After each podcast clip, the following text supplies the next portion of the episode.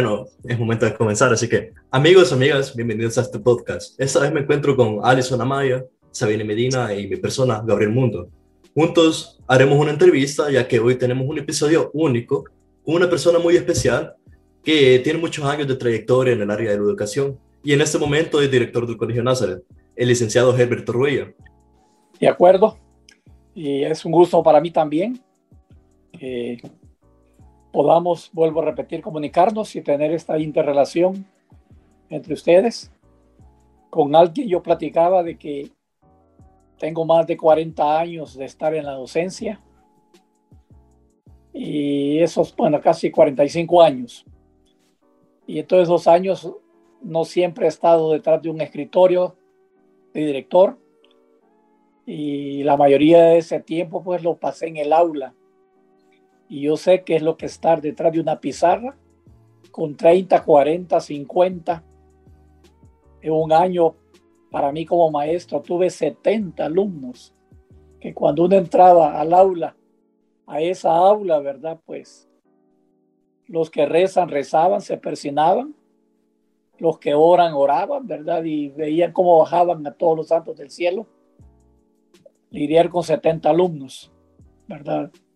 Pero también me he dado el lujo de tener a cinco alumnos de, en el grado, pues, ¿verdad? Y a cinco dándoles clase. Y entonces conozco, ¿verdad? un reto que yo me propuse como maestro y la mayoría de todo mi tiempo que trabajé, lo trabajé con bachillerato. En una escuela pública trabajé con tercer ciclo. También di clases en la universidad. Pero en bachillerato, que fue mi mayor tiempo de trabajo, me propuse tratar de no pensar con la mente de adulto, sino que con la mente de un adolescente, ¿verdad? porque ustedes andan en otro mundo. Y eso me ha ayudado pues en mi rol de maestro. Y luego pues todo eso me ha ayudado para mi papel de, de director. Y sobre todo pues yo tengo dos hijos, ¿verdad? Y yo sé que es la época de un adolescente. Así es que así con esta breve introducción, ¿verdad? Lo hago para que ustedes sepan, pues, verdad, que sí, ya tuve alumnos en la edad de ustedes dándoles clase, ¿verdad?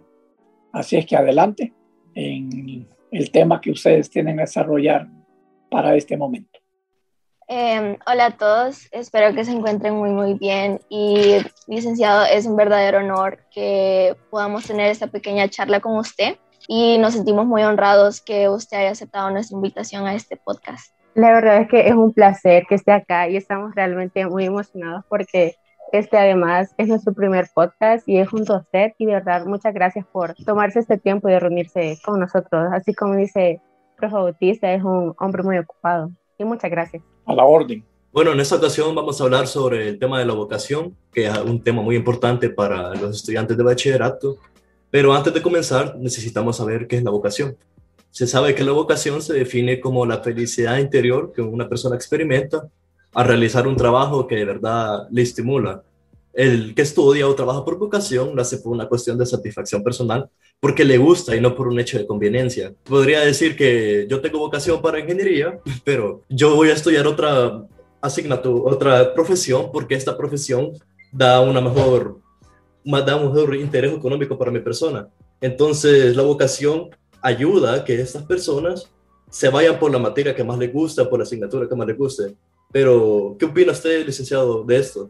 Bueno, es importante saber la vocación. Lastimosamente, en nuestro medio ambiente educativo, a nivel de los que manejan la educación en el país, pues no se han interesado en poner atención a la vocación. En los países industrializados y desarrollados, desde la parvularia, van proveyéndole aquellos desde ahí empiecen a ir poco a poco descubriendo cuál es su vocación.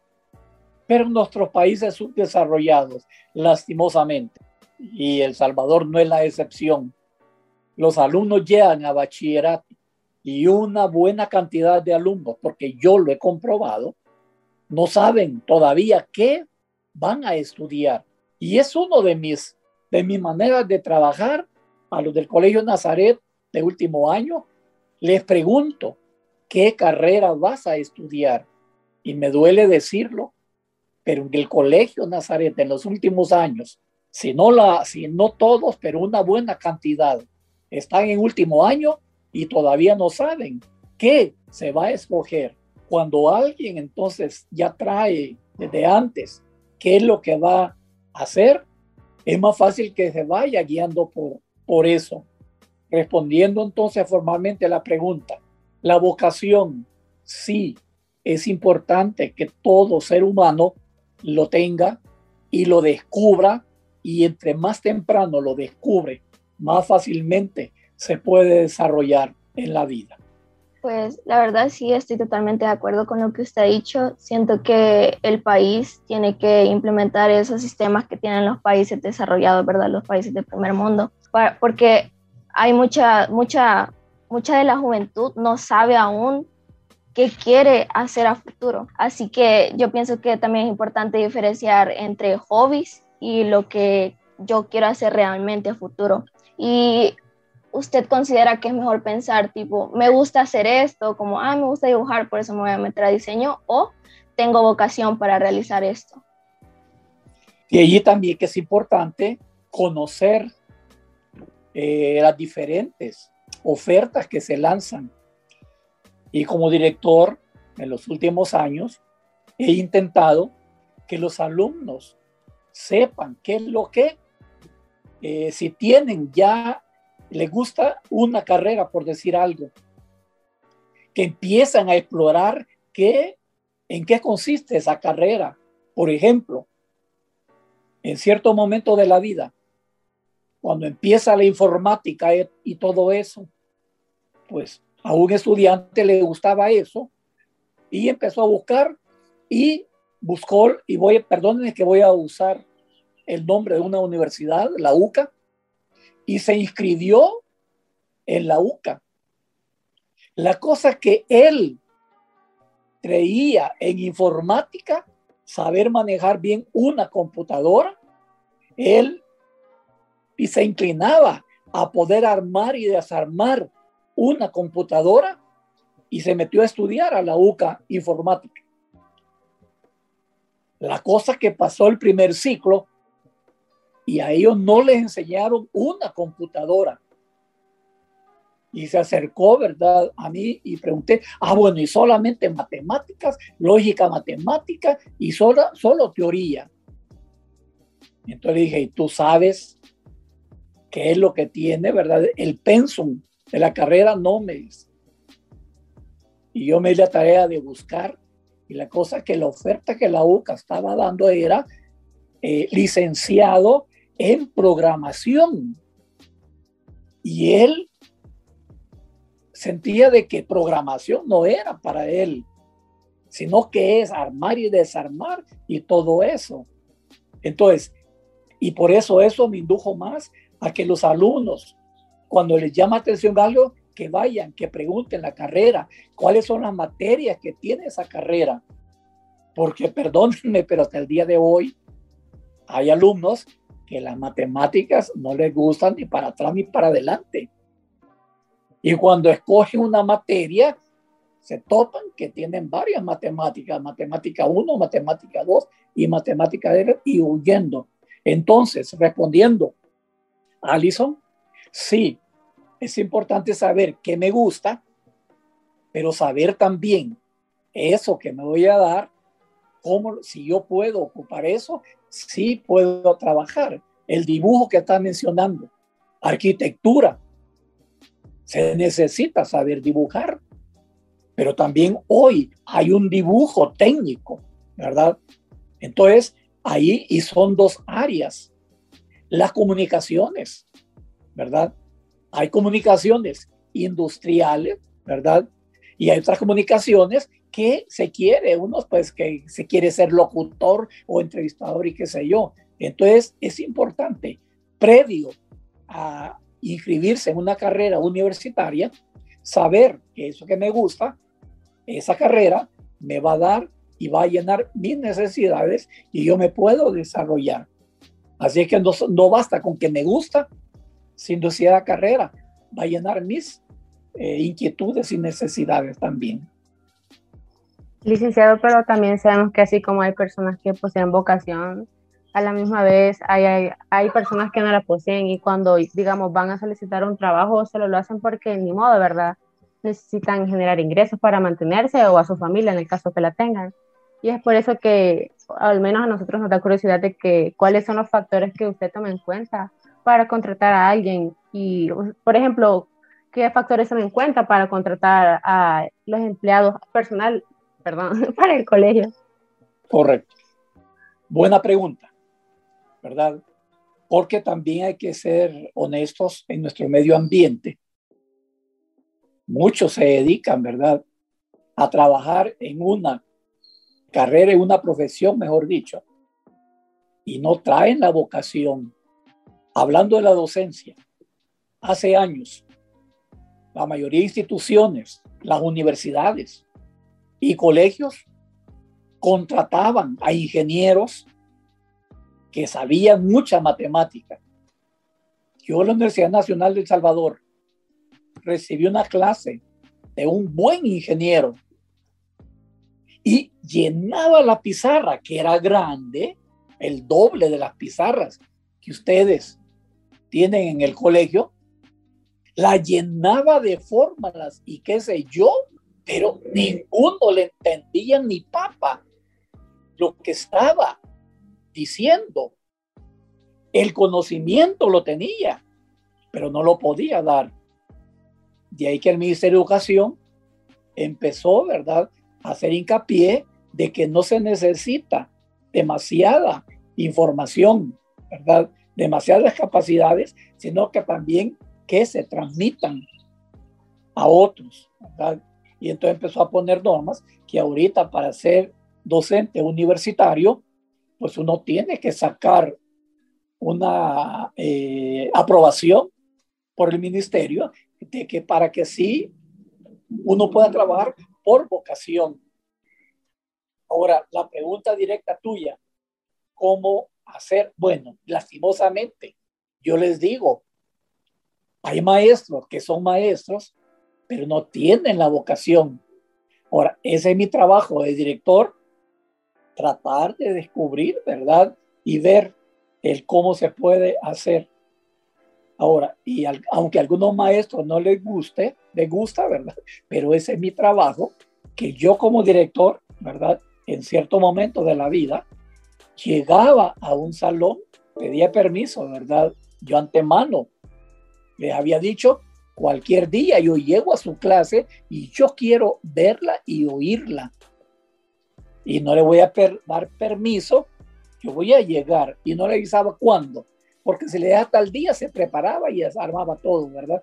Y agarraba de improviso y yo también observaba qué se podía hacer por un lado. Y por otro, hay otros factores que algunos estudian una carrera universitaria y no porque eso le gusta a ellos, sino porque el papá o la mamá, el que le dice, vos vas a estudiar esto. Por ejemplo, si el papá de un estudiante, de un estudiante, tiene un buffet contable, pues ahí le, que le dicen, mira, yo quiero que esto vos lo vas a manejar y metete al técnico. Y por eso, ¿verdad? Se mete por todos los lados y no la agarra cuando le, le empiezan a hacer que haga un, un balance y no le encuentra sentido. En el caso mío, perdonen que me habla, pero también por experiencia. Cuando yo terminé mi bachillerato, mi papá quería que yo estudiara medicina.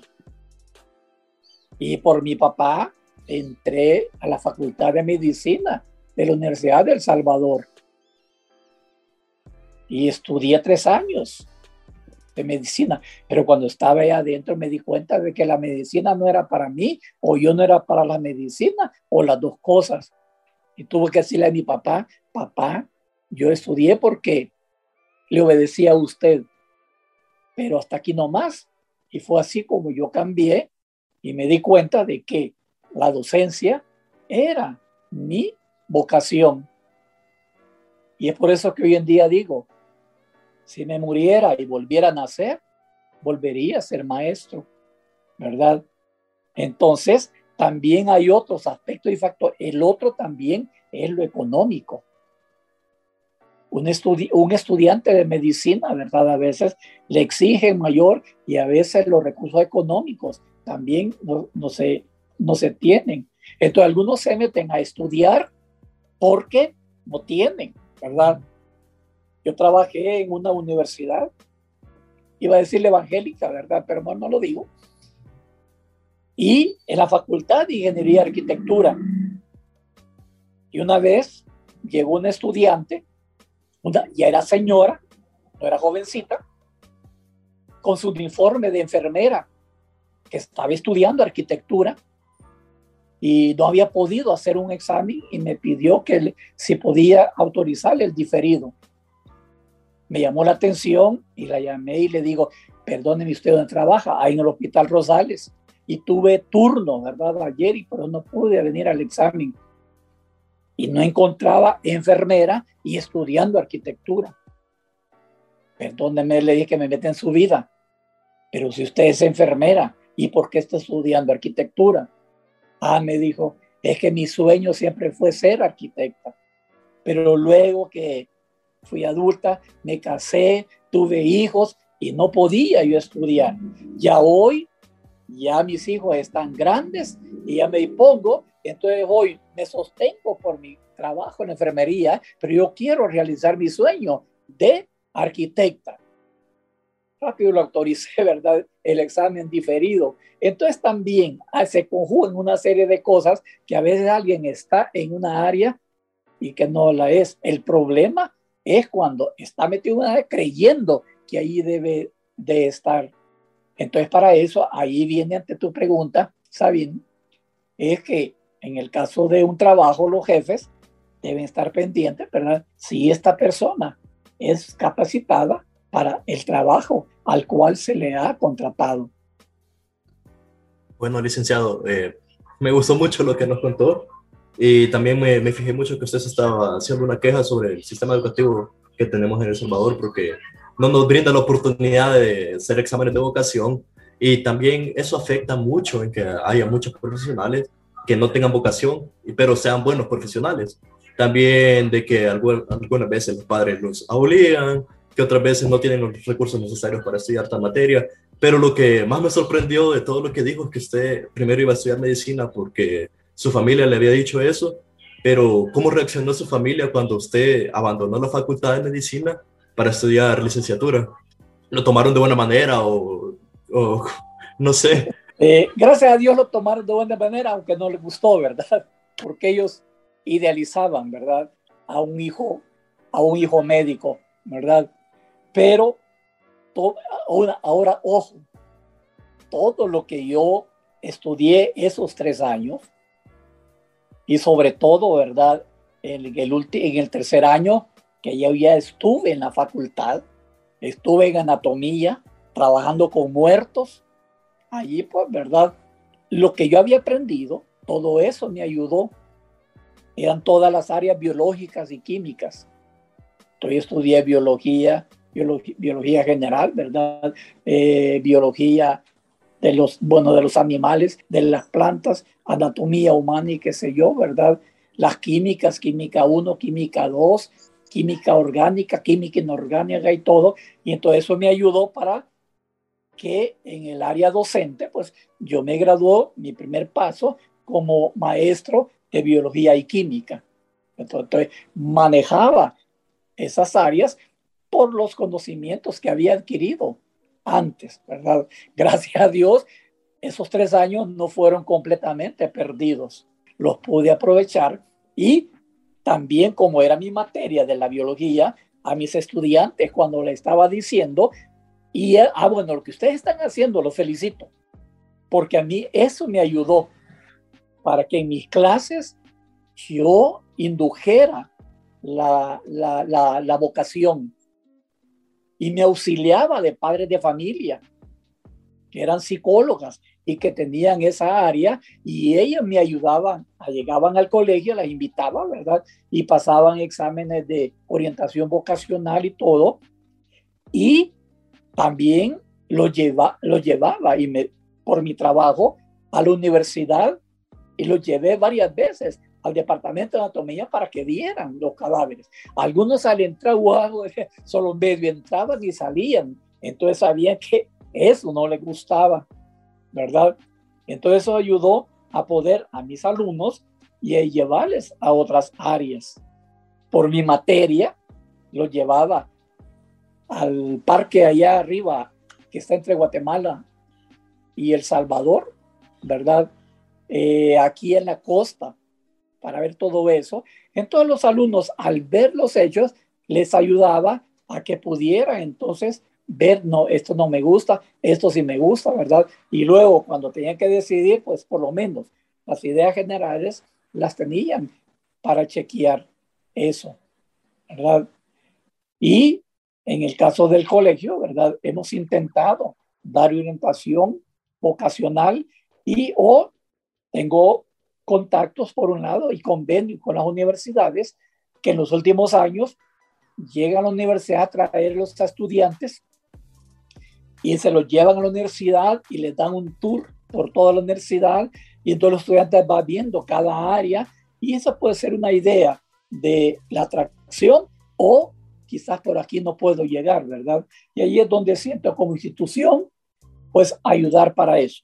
Lastimosamente, esta situación de la pandemia nos ha afectado un tanto, pero todavía en el, en el año 19, ¿verdad? Todavía se hizo un viaje a las universidades para que conocieran esto. No sé cómo va a estar, ¿verdad? Al final de esto y si podemos hacer todavía, si alcanzamos a hacer con ustedes esta área. Pero lo que ustedes están haciendo ahorita los felicito. Y no es un simple trabajo que están haciendo porque se los han dejado de tarea, ¿verdad? Sino que en primer lugar para ustedes que orienten y luego ustedes puedan eh, multiplicar, ¿verdad? Con sus compañeros eh, de grado. Gracias, licenciado. Y me pareció muy interesante la parte en la que usted dice que cómo surgió o cómo se dio cuenta de que ser profesor era su vocación pero también me entra una duda y me da curiosidad saber si sus papás le dieron consejos sobre agarrar esa profesión, porque ya se sabe que eh, eh, esa, sacar un profesorado eh, no es muy bien pagado, se podría decir. Y también tengo la curiosidad de que si a usted le importó eso al principio o no. Tiene razón en todo lo que estás diciendo, porque perdónenme que ocupe la palabra, pero lastimosamente también lo que tú has dicho, y no solamente aquí en el país, en todo el mundo, el trabajo del maestro es el peor pagado. Y de ahí es cuando hay satisfacción, cuando yo me meto a esta área sabiendo que no me voy a enriquecer, ¿verdad? Pero lo hago con vocación porque el ser maestro es formar vidas. No es lo mismo cuando alguien está en una fábrica de hacer zapatos, ¿verdad? Pues hacer un zapato y al final pues se ve que este no, no salió muy bien. ¿Y qué se hace? Se tira a la basura. Pero no me puedo dar lujo como maestro de arruinar la vida de una persona, ¿verdad? Y es entonces, repito, y por eso algunos dicen que el maestro le hace de doctor, pues le hace de papá, le hace de mamá, ¿verdad? Y un montón de cosas que está haciendo.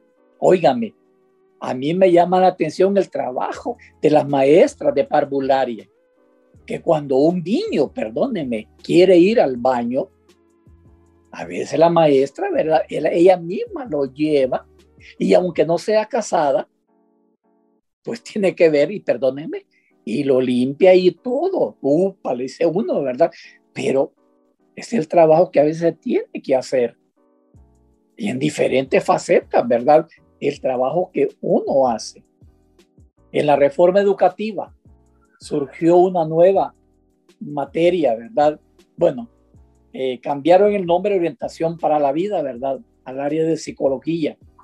Pero también hicieron una de puramente de trabajo, habilitación laboral, en donde se pedía o el, el objetivo de esa reforma a la cual yo participé, el ministerio me contrató, ¿verdad? Y yo conocí de primera mano todo eso y luego yo fui a capacitar a los maestros del país, pero la idea de ellos era que el estudiante de bachillerato, no todos tienen oportunidad de ir a la universidad, pero por lo menos darles el material de cómo a un taller de carpintería, a un taller de zapatería, ¿verdad?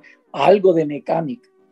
Y ahora, eso no es tan fácil también. Gracias a Dios, en el colegio siempre hemos tenido un taller de carpintería. Entonces era más fácil manejar eso. Pero aquí es donde yo como director también me auxilié de padres de familia.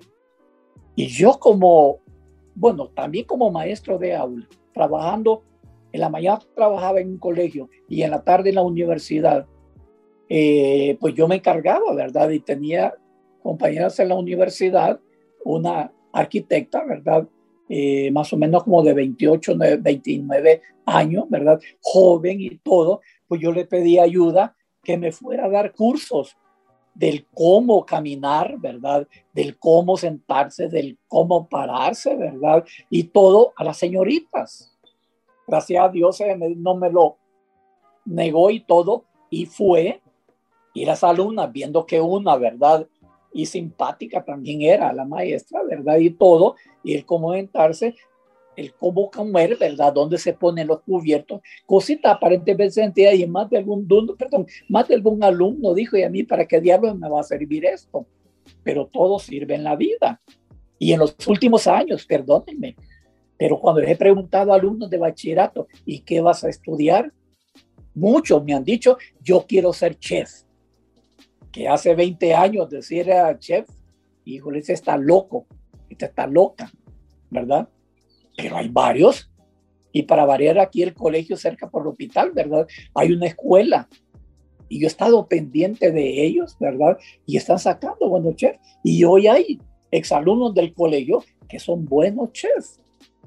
A lo que quiero llegar es que en un momento dado en la vida se preparaba a ver, solamente para ser ingeniero, abogado y todo creyendo que eso era lo máximo. No, pero la vida nos presenta diferentes, diferentes facetas. Por un lado, y por otro, hay cosas que posiblemente alguien no se va a dedicar a eso, pero, por ejemplo, los, perdón de que voy a mencionar aquí en Santa Tecla, está la tecleña, pues, pero a veces el dueño debe saber cómo se hace. Yo creo que él, si no lo hace, pero sabe cómo hacer un pastel o algo por allí, pues, ¿verdad?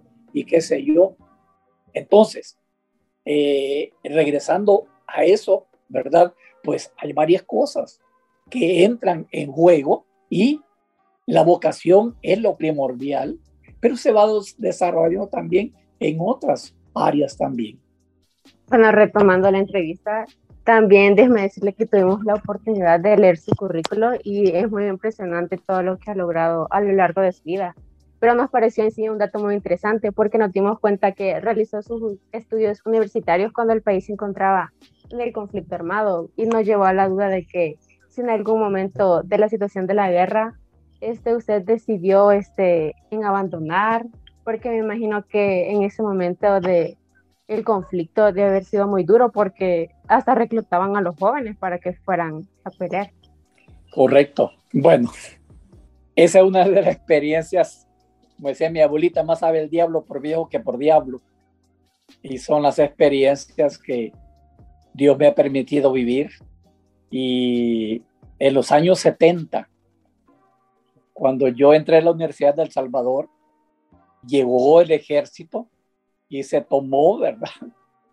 Lo que acaba de pasar aquí en el país, que entró todo el ejército a la asamblea y qué sé yo, ¿verdad? Me hizo recordar esos tiempos. Y cerraron la universidad. Y varias veces, en algunas ocasiones, fueron dos meses, tres meses, otros cuatro meses, cinco meses. Y de allí que, Por ejemplo, los que querían ser médicos, que la carrera dura ocho años, le salió de 12 años porque se perdieron. En el caso personal, como tú dices, yo estuve, de verdad, dudando si trabajaba o no trabajaba. Y gracias a Dios, uno de los fundadores del Colegio Nazaret era el gerente general de la fábrica El Dorado en San Salvador de aceites.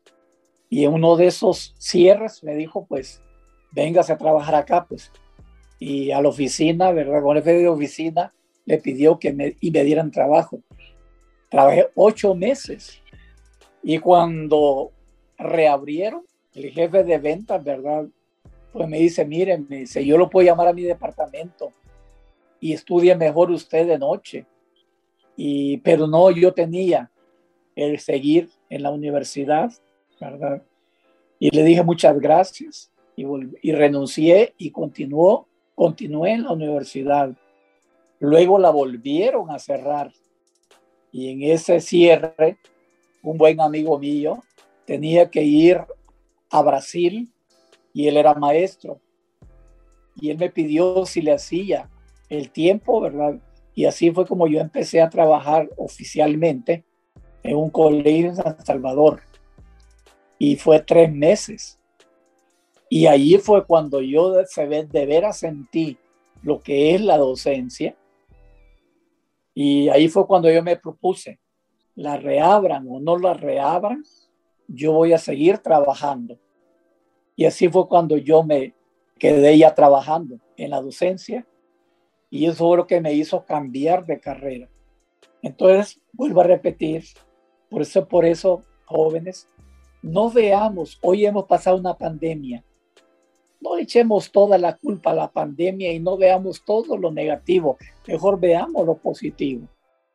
Por lo menos esa época dura que nosotros vivimos o que yo viví, ¿verdad? Pues me ayudó a ubicarme y poder entonces y ahí oficialmente, ¿verdad? En el 76 fue que ya oficialmente me llamaron y ya me dediqué completamente a la docencia. Bueno, licenciado, son experiencias únicas que, que viven cada persona y en la época de la guerra fue una época muy difícil para todos. A usted lo afectó directamente, indirectamente, y como a todas las personas que estuvieron en esa época. Y esto fue una parte de inspiración para usted, para seguir estudiando y trabajando, para llegar a hacer lo que usted quería hacer. Y esto también sirve para nosotros como un ejemplo de superación y motivación por lo que las personas que en ese momento estudiaron eh, lograron ser y lograron, lograron conseguir y lo siguen siendo, como lo es el caso de usted.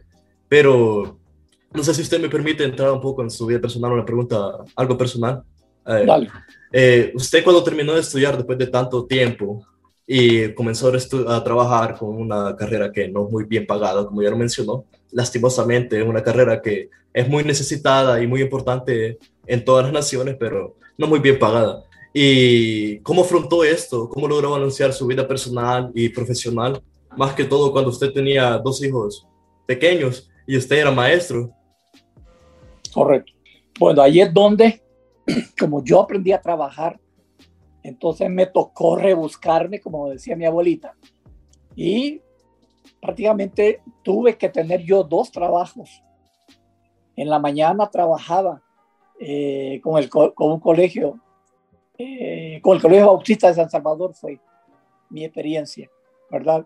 Y luego en la tarde, en cierto momento, trabajé en el Colegio Nazaret como administrador eh, también estuve como maestro y fue en esas épocas de los 80 que nació la Universidad Evangélica y fue que me llamaron la Universidad Evangélica y con ellos trabajé 12 años. Entonces en la mañana trabajaba con el Colegio Bautista, en la tarde con la universidad y hubo momentos en que trabajaba también con el Colegio Nazaret, ¿verdad? O sea, tenía tres trabajos. Y todo también me hizo seguir estudiando, porque yo había suspendido mi carrera. Entonces, eso me indujo El ministerio empezó a presionar por el escalafón magisterial, entonces me hizo sacar mi profesorado, que las materias que había estudiado en la Universidad Nacional me ayudó para poder sacar mi, mi profesorado y oficialmente pues yo obtuve eso. Y los estudios, bueno, la universidad, yo los terminé el fin de semana. Yo siempre cuento que los días viernes llegaba a mi casa, ¿verdad? Noche, cenaba y luego pues en la mesa del comedor a trabajar hasta las 5 de la mañana suspendía me iba al baño y todo, y pues salía para la universidad y estaba todo el día. Algunas veces el domingo me tocaba viaje de campo, ¿verdad? Y todas las cosas. Y tenía también en la iglesia que hacer, ¿verdad? Y atender los hijos. Entonces, eh, pues uno se las ingenia. De igual manera, mi esposa, ¿verdad? Trabajando en una oficina. Luego ella vendía productos, ¿verdad? De ropa, perfumería francesa y todo, pues, ¿verdad? Entonces, si bien es cierto, ¿verdad? Eh, el salario no es el que a veces uno quisiera, ¿verdad? Pero vuelvo a repetir, hay que rebuscarse para hacerlo. Entonces, prácticamente, y luego me salió la plaza con el gobierno, renuncié a la Universidad Evangélica y estaba, ¿verdad? Entonces, con, con, con el colegio y luego una iglesia en San Salvador pues me llamó para que trabajara con ellos. Y aquí, ojo, el hecho de que uno tenga una vocación, y mi vocación sigue siendo la docencia, pero yo también trabajé con la iglesia. De ahí que se volvieron mis metas, la educación y la teología. Y así es como yo me desenvolví, ¿verdad? Una iglesia me llamó entonces a trabajar en la tarde con ellos a dar clases en un instituto bíblico. Yo hice el pensum y todo, pero después me pidieron a tiempo completo. Renuncié al colegio y también como pastor, ¿verdad? Entonces yo manejé las dos áreas, de maestro y de pastor. Al principio me vinieron a través de Guatemala que me fuera a estudiar, pero yo dije con mi profesión yo le puedo servir a Dios. Y así como manejado, pero sigue estudiando. Bueno, eh, saqué mi profesorado, luego saqué licenciatura en ciencias de la educación, luego saqué una maestría en administración y docencia universitaria, y es lo que me autorizó para poder dar clases en la universidad y di clases en la universidad, ¿verdad? Y luego también saqué una maestría, en, primero un diplomado en teología, ¿verdad? Y por mi profesorado, por mi licenciatura y por maestría en educación, ¿verdad? Pues entonces pude terminar un doctorado en teología. A lo que quiero llegar, jóvenes, es que uno nunca se debe de sentir, ya aquí, ¿verdad? Ya estoy listo, ¿verdad? Ya aterricé o ya descansar. Mentiras. Ese reto que yo le hago a los maestros, que los maestros deben estar actualizados, actualizados, actualizados. Y esta pandemia, esta educación virtual pues nos ha venido a trastornar a todos. Este año que quise contratar a nuevos maestros, porque algunos se me fueron, varios maestros fueron con eso y me dijeron, mire, eso de virtual, pues todavía yo no le hallo y no me aceptaron. Entonces ahí es donde uno tiene que actualizarse a lo que se viene. El uso del iPad no es lo mismo tener una laptop y el uso del iPad es otro rollo también. ¿A qué quiero llegar yo? De que usted, independientemente de la carrera, por su vocación que estudie, pues debe sentir que ya topó, ¿no? Hay algo más. ¿Qué pasaría si usted es arquitecta, arquitecto, ¿verdad? O ingeniero, y lo nombra gerente general, que tiene usted que estar dirigiendo a personal. Y ahí es donde ayuda la administración. Y por eso en cierta época los profesionales que salían se dieron cuenta que con un título no bastaba y tenía uno que estudiar algo más. Entonces aprovecho esta área de la vocación con ustedes. Ustedes, si todavía no la tienen bien segura, pero al tenerla segura, bueno, esta es mi meta y métanse allí pero siempre va a haber otras áreas, ¿verdad? En donde meterse. Pero Alexander, contestando a tu pregunta formal, ahí es donde, y perdóname que me meta a otro campo, ahí viene el área también espiritual y la relación con Dios. Dios no se olvida de uno. Trabajando yo con la iglesia, San Salvador con la iglesia, y fundé un colegio ahí también. Me tocaba viajar a San Pedro Sula, Honduras, y también a Tegucigalpa. Estuve un mes en Heredia, Costa Rica, pastoreando la iglesia allí, pues, ¿verdad? Y en cierto momento mi hijo estaba en México y tenía que ir yo a México. Y los pasajes, bueno, hasta el día de hoy, pero antes era más, viajar de, San Salvador a México era más caro que viajar de San Salvador a Sudamérica. Y una vez tenía que yo ir a México. Y antes, y estando hice un viaje a, Honduras, y ya cuando me venía, llega ¿verdad? un hermano y me dice, mire pastor, me dice, aquí le quiero dejar esta ofrenda para usted. Y cuando lo abrí, era el pasaje de San Salvador a México. Entonces, vuelvo a repetir, Dios también se carga de la provisión. Y ahí vale la pena entonces, ¿verdad? Y uno se da cuenta que lo que uno hace, ¿verdad? Pues de cualquier manera, Dios se encarga. Está consciente que yo no me he enriquecido ni me voy a enriquecer, ¿verdad? Pero siempre, gracias a Dios, no me ha faltado lo necesario, ¿verdad? Y me siento desarrollado como padre, que mis dos hijos, ¿verdad? Pues mi hijo mayor vive en México y mi hija vive aquí. Hago un parente de mi hija que vive aquí, ¿verdad? Con su yerno y con sus dos hijos. Ahorita están en Orlando, paseando. Me acaban de mandar una foto de los nietos, ¿verdad? Dos nietos aquí, que andan allá en el parque, en Orlando, ¿verdad? Y mi hijo, pues, vive al norte, en Chihuahua, y él va a Estados Unidos como nosotros vamos a Santana, pues. Entonces, Dios también se encarga. Y aquí vuelvo a repetir, enlazo las dos áreas de lo que el Colegio Nazaret enseña, ¿verdad? No solamente la educación académica, sino también la formación eh, cristiana. Y puedo seguir, pero ahí estamos, Alexander.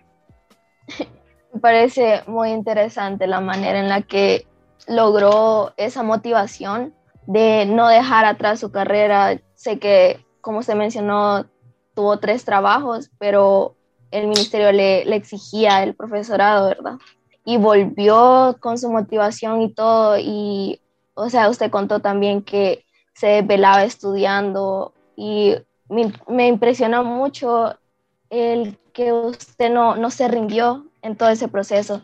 También me parece muy interesante la manera en que logró el balance de, de sus estudios, el trabajo y también su familia y, claro, eh, la parte espiritual, ¿verdad? Su conexión con Dios, que obviamente eso también, supongo que Dios le dio la fuerza para seguir adelante.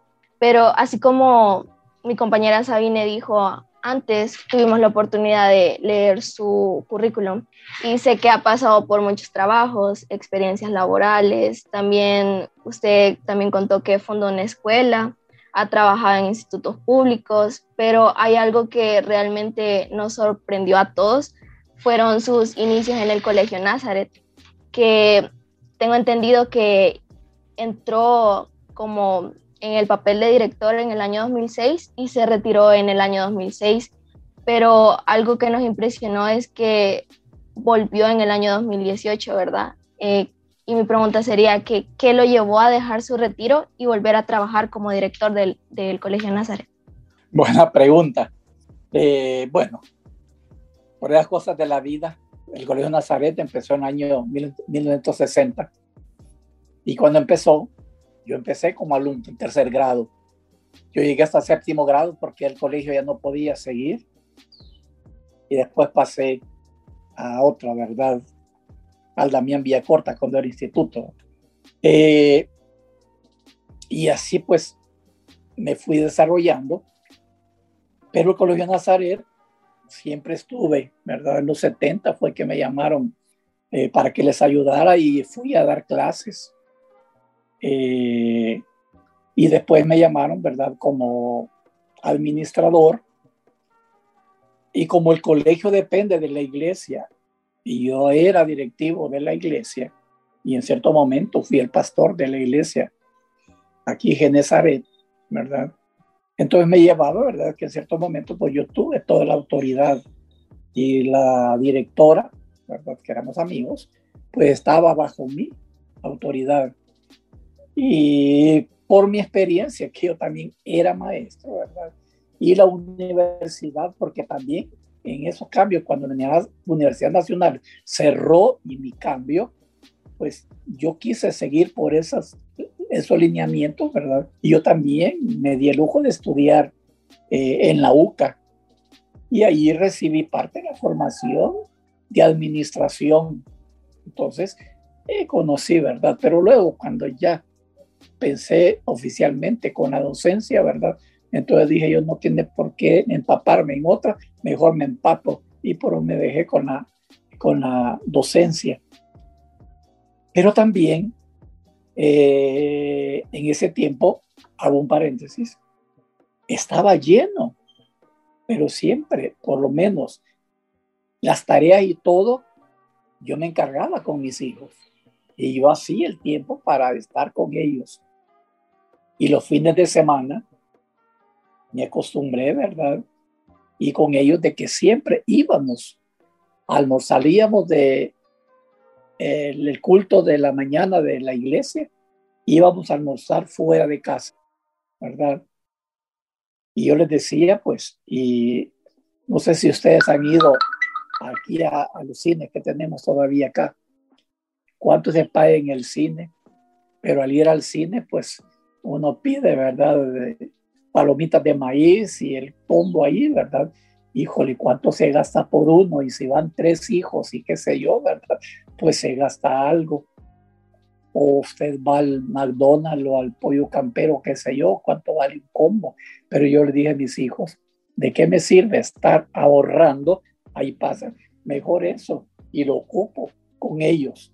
Y eso ayuda también a el tiempo con los hijos. Cierto que yo pasaba lleno y todo, pero también dedicarle el tiempo.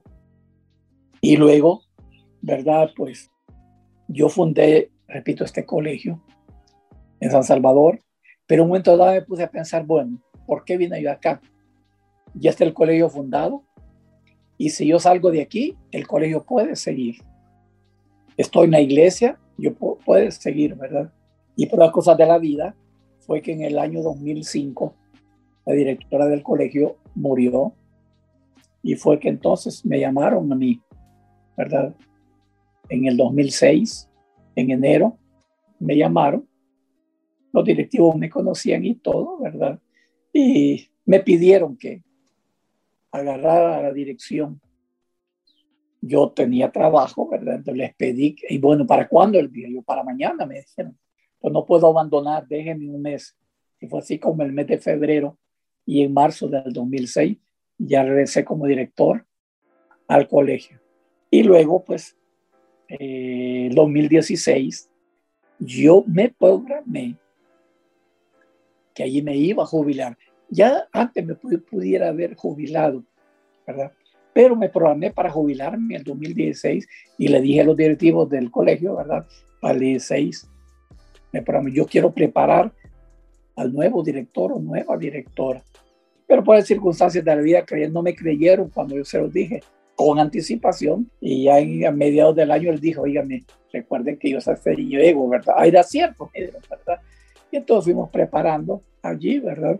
Y la pregunta que me haces, yo tenía deseos y ganas y todo y fuerzas para seguir trabajando, pero también dije yo, pues si vamos a llegar a esta etapa de la jubilación, ¿verdad? Pues dar también oportunidad a otros. Y fue así como, ¿verdad? Programado. Yo me jubilé en el 2016. Eh, a la directora que quedó, yo la quise preparar antes, ¿verdad? Pero no se pudo. Y fue así como yo dejé el colegio. Ahora, yo les dije a ellos, yo me retiro, yo agarro mi año sabático y quiero olvidarme. Intenté y lo logré, olvidarme del colegio de Nazaret, ¿verdad? No sabía qué estaba pasando en el colegio Y nunca pasó por mi mente regresar al colegio. Yo dije, pues otra etapa que el colegio toma, ¿verdad? Pero en el 2018, ¿verdad? En el mes de agosto, nos encontramos, ¿verdad? Con el pastor allí en, en La Joya, ¿verdad? Y me dijo, usted quiero hablar y qué sé yo. Y nos pusimos de acuerdo y fue así como una plática y me dijo cómo andaba el colegio, ¿verdad? Y fue que me retaron. Yo había, había descansado año y medio y fue así como regresé, regresé al colegio, ¿verdad? Dos cosas con eso. La primera, pues el amor al colegio, el conocimiento que yo tengo del colegio, ¿verdad? Y prácticamente casi nadie conoce el colegio como yo lo conozco. Y pudimos entonces estar, ¿verdad? En esta situación, pues hemos intentado salir, salir adelante, pero también es parte de mi planificación, ¿verdad? Que podamos trabajar y también irnos proyectando y ponernos, y ponernos metas. En otras palabras, pues sí, el Colegio Nazaret, pues ha sido parte de mi vida desde antes, ¿verdad? Y fueron algún tiempo de, de lapso, ¿verdad? Que yo estuve un poquito afuera, pero hoy pues Dios me permitió y estamos aquí con ustedes. Bueno, licenciado, ya para finalizar, la verdad es que se queda corto con todo lo que nos ha dicho, pero le tengo una última pregunta y es que si usted tuviera la oportunidad de ver a Herberto Ruella a la edad de 15 años, ¿qué le diría? Ay, ya me hiciste pensar, hijita. Pues quizás antes de responderte la pregunta, mi mente retrocede qué pasaba a los 15 años. Yo llegué a la iglesia cuando tenía nueve años y a los 10 yo me empecé a desarrollar. A los 12 años yo dirigía el culto principal de la iglesia que era especial. Y yo me relacioné bastante con jóvenes de generaciones siguientes a la mía. Y en la iglesia, la estructura de los directivos, en esa época se le llamaba ancianos, no por la edad, pero tenía que ver la edad, ¿verdad? que eran los dirigentes. Y por cosas de la vida, a los 18 años, a mí me llamaron para que fuera del grupo de ancianos y respetada. Mis Dios, aunque yo pues ya eran mayores, ¿verdad? Rezando a los 15 años que tú mencionas. Repito, por esas cosas de la vida, Dios al llevarme así, empezó tempranamente a madurar mi vida que en mi casa yo tuve a tres hermanas hembras, una mayor y las otras menores, y me hacían más caso a mí que a mis papás, mis hermanas, ¿verdad? Entonces, eh, a esa edad me, me hizo, ¿verdad?, ver, y hoy sí respondiendo a tu pregunta, regresar a los 15 años. Híjole, ver que hay mucho por delante. Y esta pandemia también ha sido mundial. Y los hombres más famosos, los hombres más intelectuales, los hombres políticos más poderosos, no pudieron hacer nada con la pandemia. Y eso me hace pensar de que como humanos somos, en primer lugar, dependientes.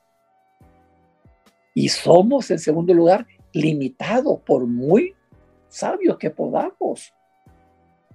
No hay una cura para el COVID-19.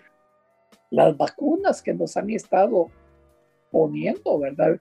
Y a todo el personal del colegio pusieron la segunda dosis mantenidos, somos limitados. Entonces, si volvieron a 15 años, saber que hay por delante muchas cosas que yo todavía no conozco, pero confiando en Dios, ¿verdad? podemos salir adelante. Esa sería mi respuesta. Bueno, licenciado, el tiempo se nos ha hecho corto con esa entrevista y ha sido un gusto tener esta plática con una persona que ha pasado por muchas situaciones, muchas experiencias.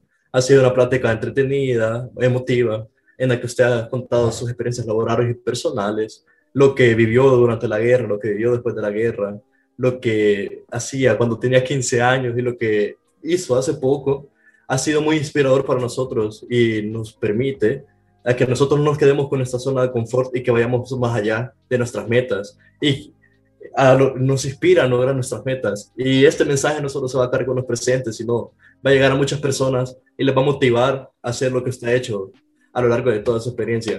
Ha sido un honor estar con usted y eh, ha sido un honor compartirnos su experiencia laboral, su conocimiento sobre vocación y sus conocimientos generales. Muchísimas gracias. A la orden. Y yo también les doy gracias a ustedes, ¿verdad?, por escogerme para esta actividad. Y quiero terminar dejándole un reto a todos ustedes. ¿Dónde van a estar ustedes dentro de cinco años? Ubíquense, ¿verdad?